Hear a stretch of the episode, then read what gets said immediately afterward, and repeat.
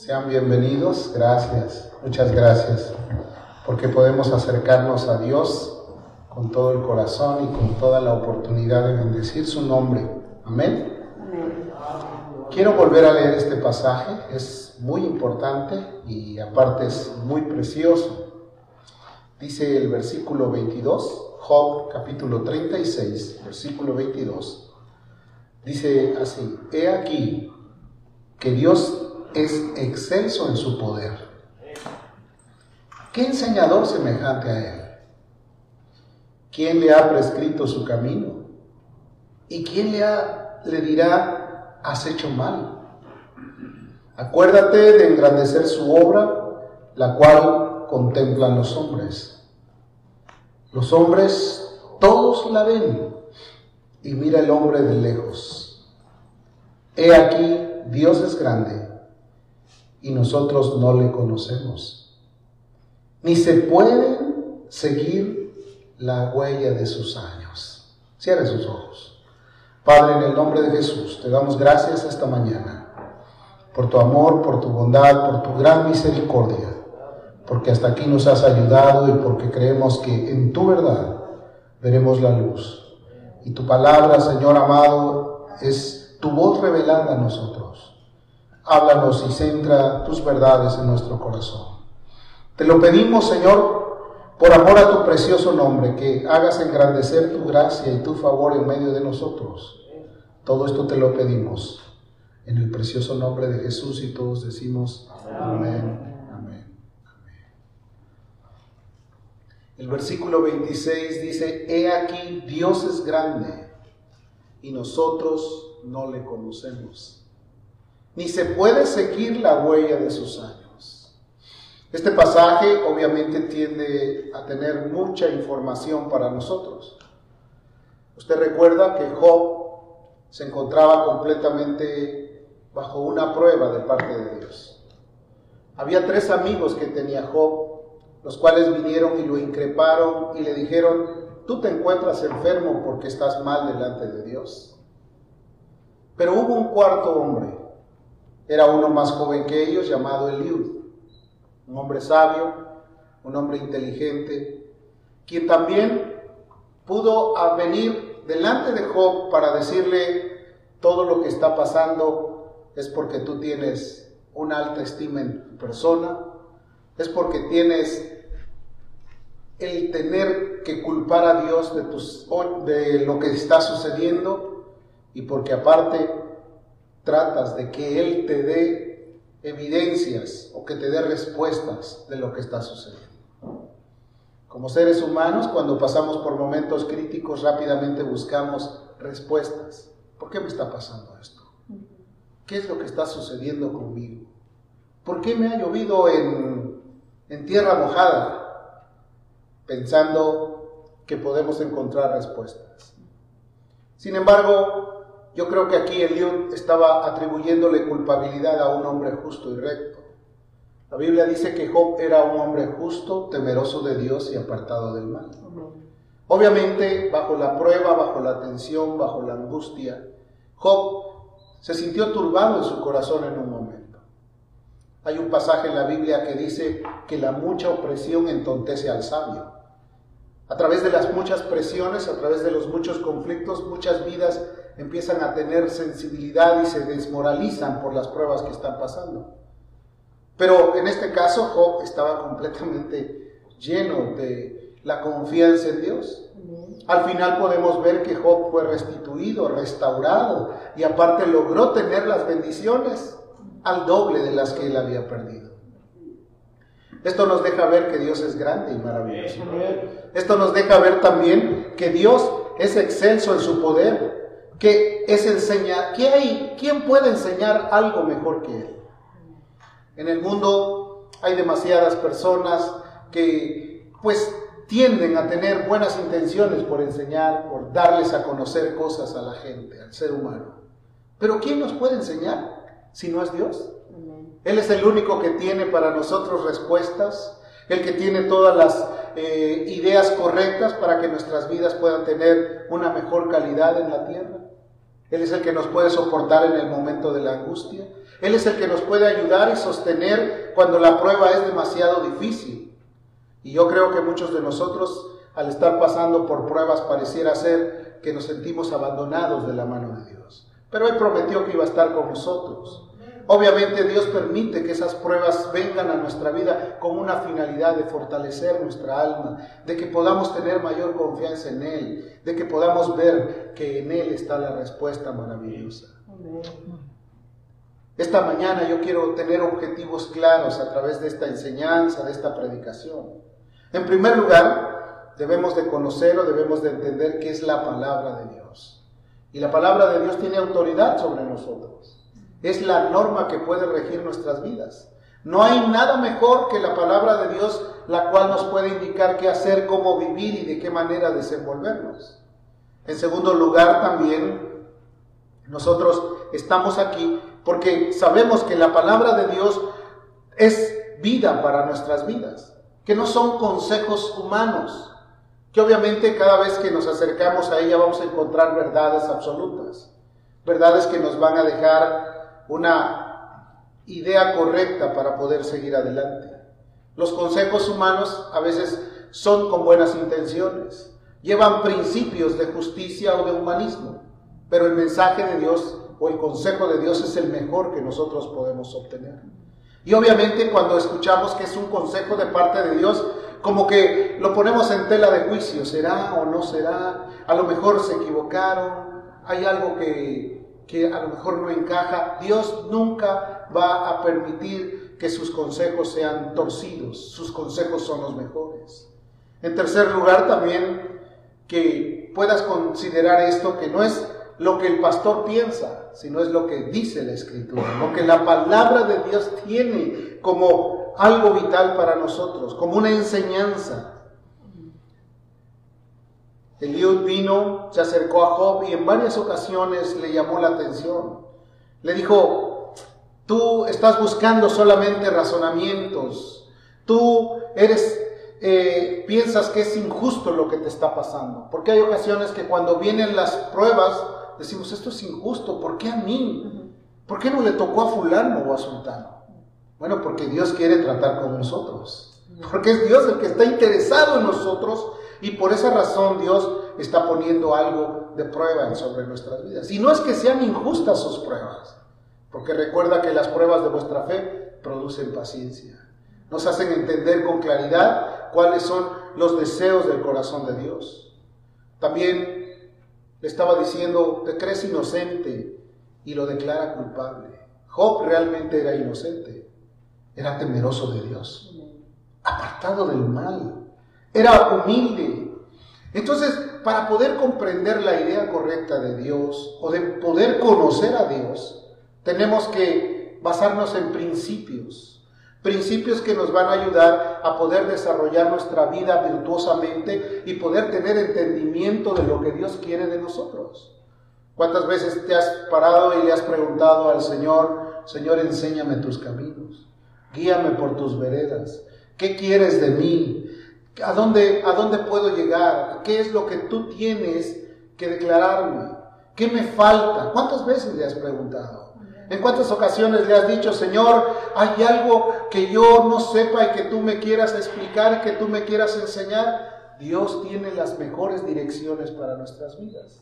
Cuando el hombre se aparta de los designios de Dios, pues obviamente los resultados son trágicos, son demoledores, son angustiosos, son llenos de problemas.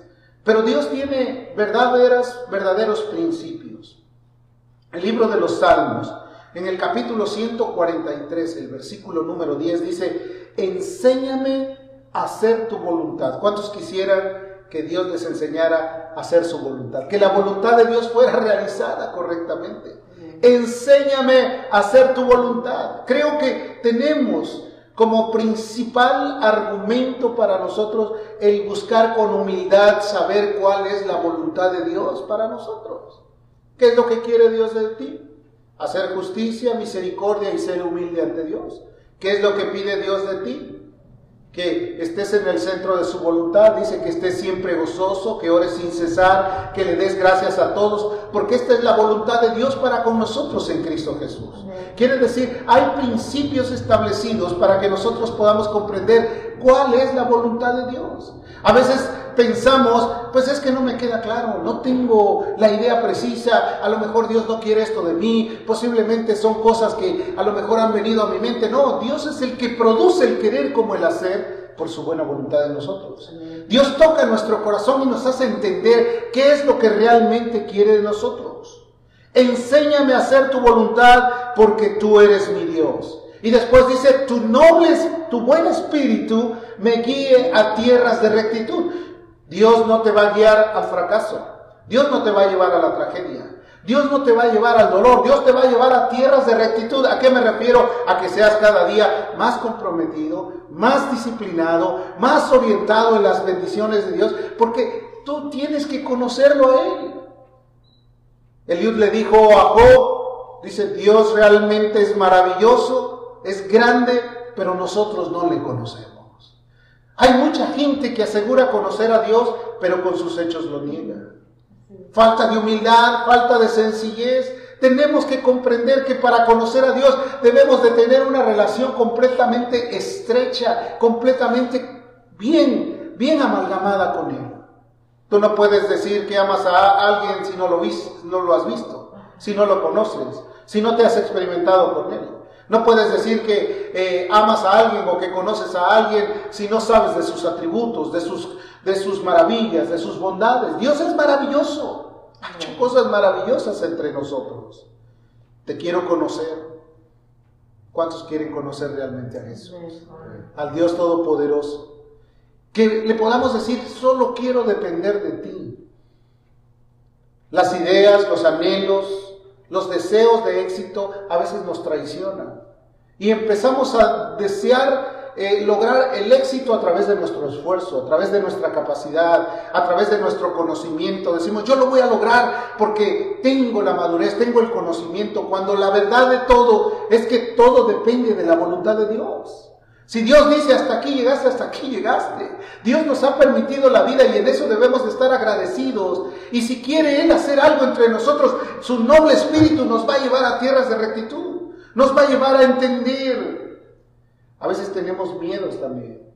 ¿Por qué? qué? ¿Qué va a pasar conmigo? ¿Qué de mañana? Y más cuando vivimos en un mundo conflictivo. En un mundo donde pareciera ser que las cosas ya no están en su sitio. Le preguntaron a un científico en una ocasión, ¿y usted considera que la vida será igual después de esta pandemia? Y el hombre se quedó callado y de repente se volteó y vio al que lo entrevistaba y dijo, creo que la vida del humano ya no va a ser la misma. Y nosotros a veces pensamos, pues todo va a venir igual. Bueno, Dios es el único que sabe qué es lo que va a suceder mañana. En Él vamos a poder confiar y estar seguros. ¿Por qué? Porque Él es el único que nos puede dar la fortaleza. No tengamos miedo, tengamos confianza. Ese Dios no va a permitir que nosotros nos hundamos en el pantano de la desesperación. Si tú confías y crees en Él, si tú estás consciente y eres humilde para reconocerle en sus mandamientos y en sus enseñanzas, tú vas a tener la protección de Dios porque Él dijo, yo estaré contigo todos los días. Va a cuidarte, va a estar atento al llamado de tu voz. Va a estar dispuesto a acercarse a ti en cuanto tú lo busques. Clamé a Él y Él me oyó, ¿no dice la Escritura? De madrugada le busqué y Él me contestó. Él es el único que tiene y que puede. Grande es el Señor y nosotros no le conocemos. A veces estamos buscando la dependencia de algo que nos pueda sustentar en el momento de crisis, cuando el Señor dijo, no te dejaré ni te desampararé. ¿Qué tanto le conocemos? ¿Qué tanto dependemos de Él? ¿Qué tanto nos afirmamos en Él? Recordemos aquel hombre que un día vio a caminar a, Jesús sobre las aguas y dijo, si eres Jesús, déjame ir a donde yo estoy. Y empezó a caminar y de repente la incertidumbre, la incredulidad, el temor, los conflictos, perdón, los conflictos inundaron su mente y empezó a sentir que se hundía. Y él tuvo que gritar, ayúdame que perezco. ¿Cuántas veces hemos dicho, ayúdame que perezco? Pero lo decimos en el momento final. Y eso no los pudiéramos evitar si con humildad podemos reconocer que Él es nuestro Dios Todopoderoso. Jesús se acercó a Pedro, metió la mano y le sacó. La Biblia dice que Él metió las manos al lodo y nos sacó del lodo cenagoso y puso nuestros pies sobre la peña. ¿No dice la escritura que Él es el que rescata del lodo al pobre y al menesteroso del muladar? Y que lo hace sentar con los príncipes de este mundo, que le da inclusive el valor, la autenticidad para que esa persona, después de haber, de haber sido un perfecto desconocido, pueda llegar a la cumbre y pueda lograr las cosas que jamás se imaginó lograr. ¿En cuántas ocasiones te has sentido muy orgulloso o muy orgullosa porque dices, conocí a fulano de tal. Y casi quisieras que tu gozo no se acabara porque conociste a un personaje importante. Es que mejor cuando conoces al Dios Todopoderoso, al que hizo los cielos y la tierra, al que tiene el control del mundo en sus manos, al que tiene buena voluntad para el ser humano, al que ha dispuesto su amor y su bondad para salvarnos y ayudarnos. Humildad, humildad. Otra acción es el conocimiento por experiencia. Mientras más le conoces, mayores experiencias tendrás con Dios. Experiencias que van a ser realmente maravillosas. La salvación real del ser humano provoca que haya experiencias continuas con Dios. Hoy me acerqué con Él, hoy oré, hoy pude sentir su presencia, hoy le alabé porque casi lo vi ahí en el trono alto y sublime, estuve en su presencia, experiencias reales con Dios. Le hablé y Él me contestó, a ti clamé y tú trajiste respuesta a mi corazón. Esas son cosas que se llaman experiencias. La palabra conocimiento quiere decir experiencia personal, una experiencia personalizada que tú le conoces y Él te conoce a ti porque Él te salvó. Él te ayudó. Entonces, la salvación verdadera provoca que haya una relación y una experiencia maravillosa. Puedes oír su voz, puedes escuchar su amor, puedes sentir su protección, puedes saber que no te va a dejar aunque el mundo empiece a sucumbir, Él extenderá su mano para protegerte. Esa es experiencia personal. Nos encontró, nos bendijo con su amor, nos vio pobres, ciegos, miserables, desnudos, y en su amor y su bondad nos abrazó y nos arropó en su regazo y nos dijo, mi hijo eres tú, yo te engendré hoy. Esto es algo maravilloso. Tuviste una experiencia. El Salmo 103, verso 4 dice, el que rescata del hoyo tu vida y te corona de favores y misericordias. ¿Cuántos podemos decir, eso hizo conmigo, coronó de favores mi vida? Me llenó de misericordia, de favores. ¿Cuántas veces te ha favorecido? ¿En cuántas ocasiones has dicho, y Dios me ayudó, y trajo respuestas, y Dios pudo, puso todos los medios para que se suplieran mis necesidades, y yo estuve bendecido porque Dios se acordó de mí? Amén. Él es de corona de favores y de misericordias. Por su misericordia, querido hermano, no hemos sido consumidos. Aquí estamos. Gracias a su misericordia, gracias a su bondad. Él es un Dios rescatador. Es un Dios que estuvo dispuesto, consciente de que nuestra necesidad era bastante grande y Él envió a su Hijo para darnos lo que necesitábamos. Amén. Yo te pregunto, ¿tú le das el valor a las acciones de Dios sobre tu vida? ¿Le das la gratitud? ¿O buscas primero saciar tus expectativas morales? Saciar tus expectativas físicas. Primero mis dientes, dicen muchos, y después mis parientes. Primero yo quiero lo mío y después busco a Dios. La experiencia que tú tengas con Dios va a marcar la diferencia entre el cristianismo auténtico y aquello que solamente es ocasional. Tu cristianismo tiene que ser auténtico, tu relación con Dios tiene que ser real. Porque Él es un Dios real, Él es un Dios maravilloso. Él es un Dios fuerte. He aquí, Dios es excelso y su poder, en su poder es excelso. ¿Qué quiere decir? Lo máximo. No hay limitaciones para Él. Como te digo, muchas ocasiones el ser humano busca las caducidades de lo que encuentra o de lo que compra. Y esto ya no sirve, ya lo tira. Esto ya, ya caducó. El amor de Cristo no tiene caducidad. Su amor, su bondad, su misericordia está completamente activa todos los días de nosotros. ¿Qué tan agradecido estás para reconocer esa benevolencia que tú tienes? ¿Vienes a, a buscar a Dios con alegría, con regocijo? Fíjate la expresión del salmista en el Salmo 103. Bendice alma mía Jehová y no olvides ninguno de sus beneficios. No olvides ninguno de sus beneficios. No olvides que hoy te dio salud para que te pusieras en pie. No olvides que puso un plato de comida en tu mesa. No olvides que te ha ayudado con su misericordia. No olvides que ha traído protección para ti. Ninguno de sus beneficios. Él es el que perdona todas nuestras iniquidades y el que sana todas nuestras dolencias.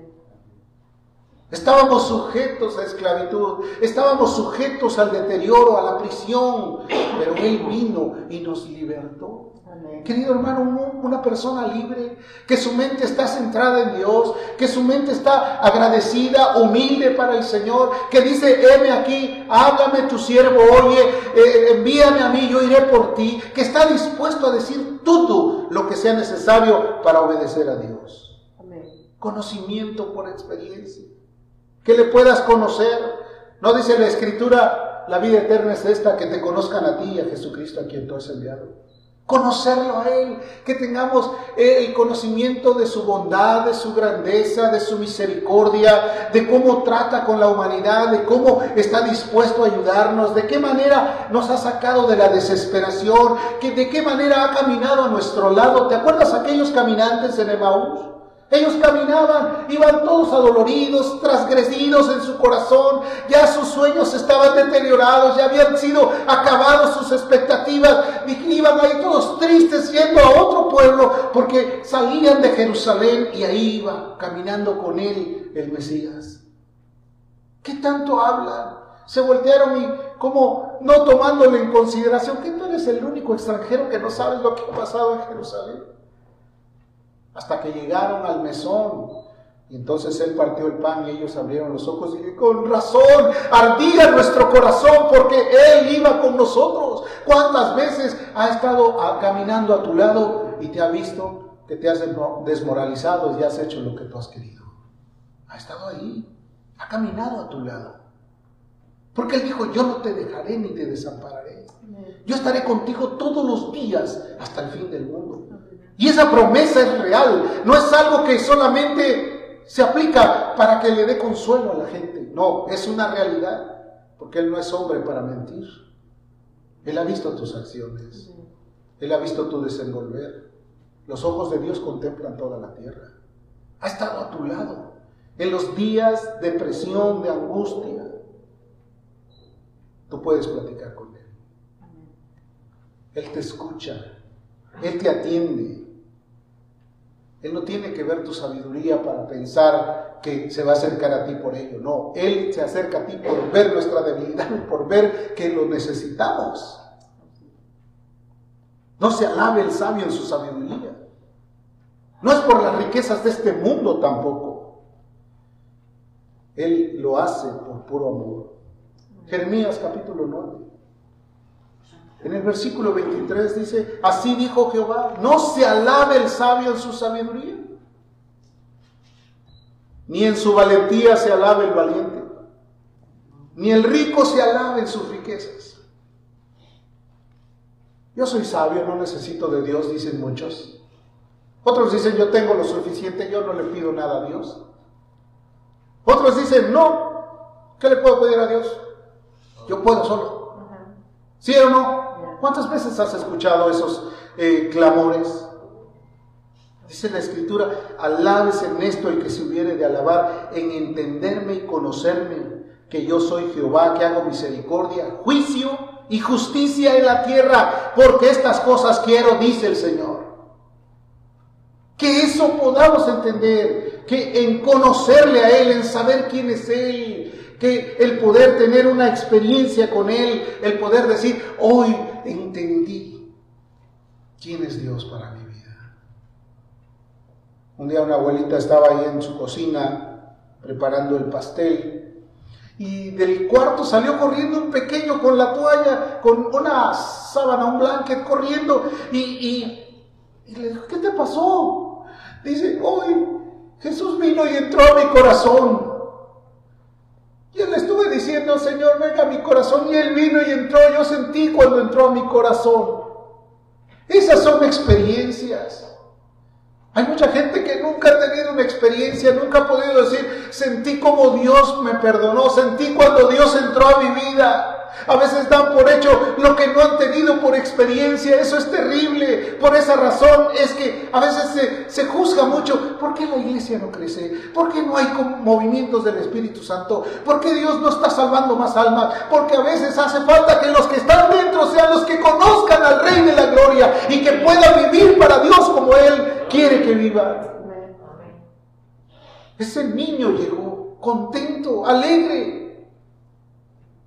tú podrías saber cuándo fue que Dios te salvó, cuándo fue que Dios te perdonó. Es más, hasta escrito debe de estar eso en tu corazón, en tu mente, en un libro de registros. Este día, fulano de tal, Dios me salvó. Él sentí su perdón, sentí su compasión, sentí su misericordia. Muchos han dejado de pensar en eso porque no le conocemos, porque no sabemos. ¿Sabes lo que ha hecho contigo? ¿Sabes hasta dónde ha llegado? ¿Sabes cómo se ha compadecido de nosotros? Lee conmigo con detenimiento el Salmo 10 en el verso 4. Léelo para que entiendas lo que dice aquí. Dice, el malo, por la altivez de su rostro, no busca a Dios. No hay Dios en ninguno de sus pensamientos. Léelo, subráyalo, dice, el malo, por la altivez de su rostro, no busca a Dios. No hay Dios en ninguno de sus pensamientos. Piensa en todo menos en Dios. Quiere lograr todo menos Dios. No hay Dios en sus pensamientos. David decía, me acosté en ti, me levanté de la misma manera pensando, enamorado, apasionado, sabiendo que vive porque Dios es su realidad. Pero ¿qué dice el hombre contemporáneo? No, no, a Dios déjalo ahí, el domingo lo veo. Yo entre semana estoy dedicado a esto. No, Dios no me interesa. El domingo le doy su tiempo. ¿Qué pensamientos tenemos para Dios? El gentil vive así sin tener en mente a Dios. Espero que todos aquí piensen en Él todos los días. Lo tengan en su mente, en su corazón. Puedan decir, Dios, es mi guía, es mi Señor. No hay anhelos de Dios en el corazón del gentil. Quiere la diversión, quiere el tener relaciones interpersonales, pero sin Dios. Y los resultados son trágicos. Amén.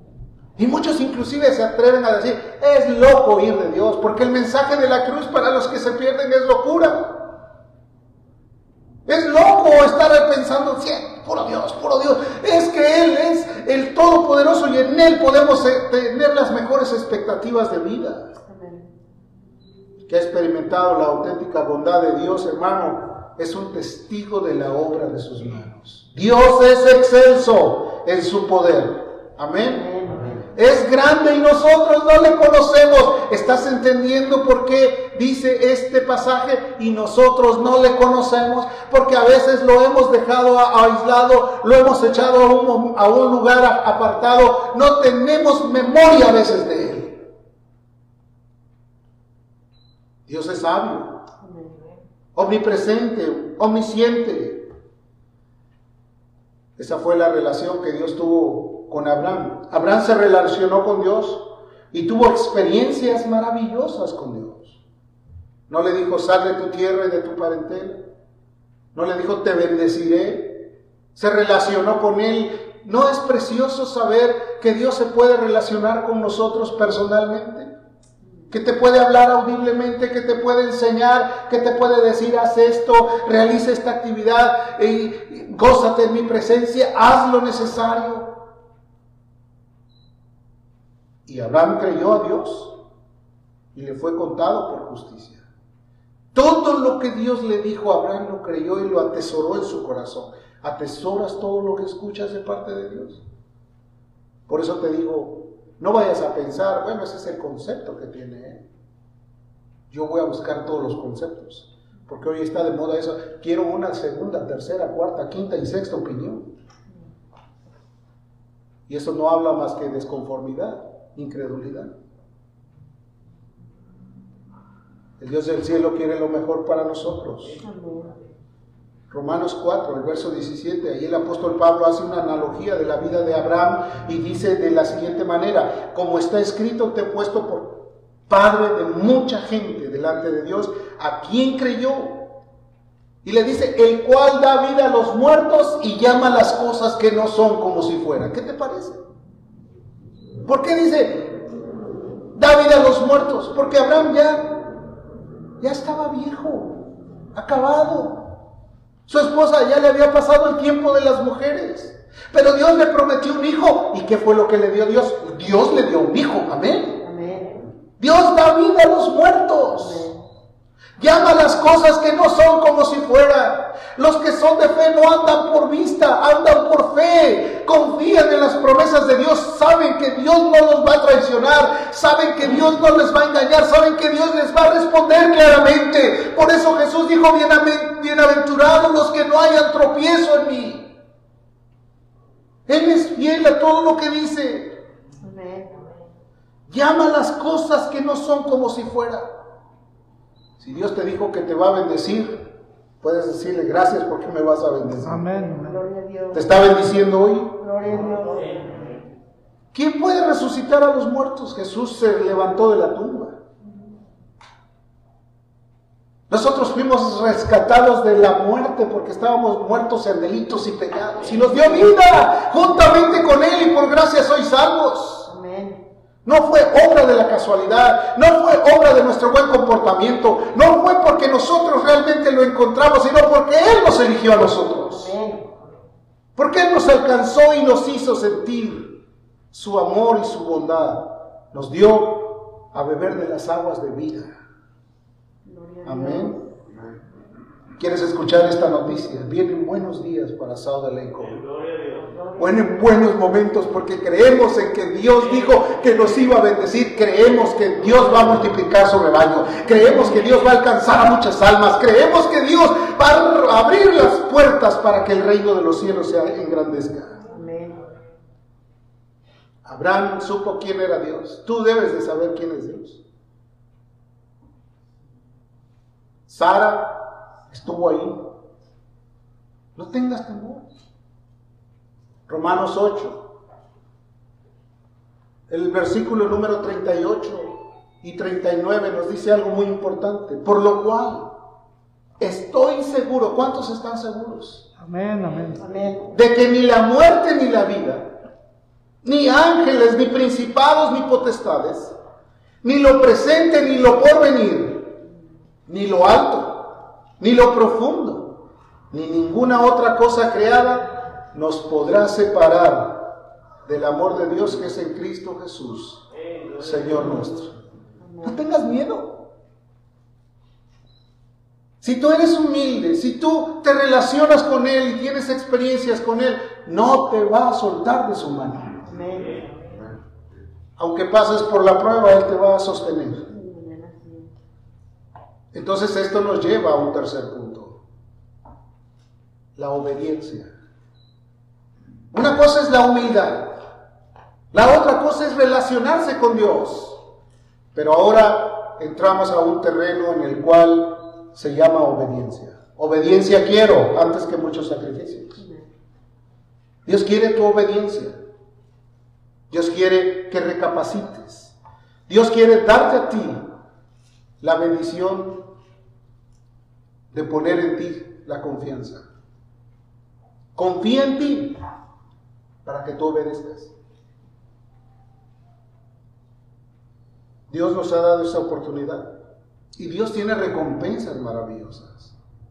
Ahora no vamos tras las recompensas, sino vamos a obedecerle porque Él nos amó primero. Amén. Y a veces pensamos, ¿serán recompensas materiales? ¿Me llenaré los bolsillos de dólares? No. La bendición de Jehová es la que enriquece y no añade tristeza. Que Dios te bendiga donde quiera que estés. Amén. Que puedas sentir alegría, confianza y seguridad donde estés parado. Una persona le estaba compartiendo a un amigo mío el día de antier ayer por la mañana.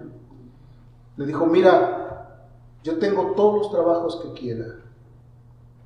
Tengo una cuadrilla de trabajadores, tengo un buen hogar, tengo una buena familia, tengo dinero lo suficiente. Pero hay algo que me falta aquí adentro que no sé qué es. Y este amigo mío le dijo, lo que te falta es que Jesús llene tu corazón. Yo necesito tener una vida diferente.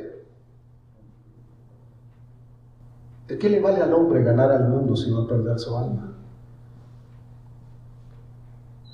Dios sabe que tú y yo valemos mucho. Él murió por nosotros.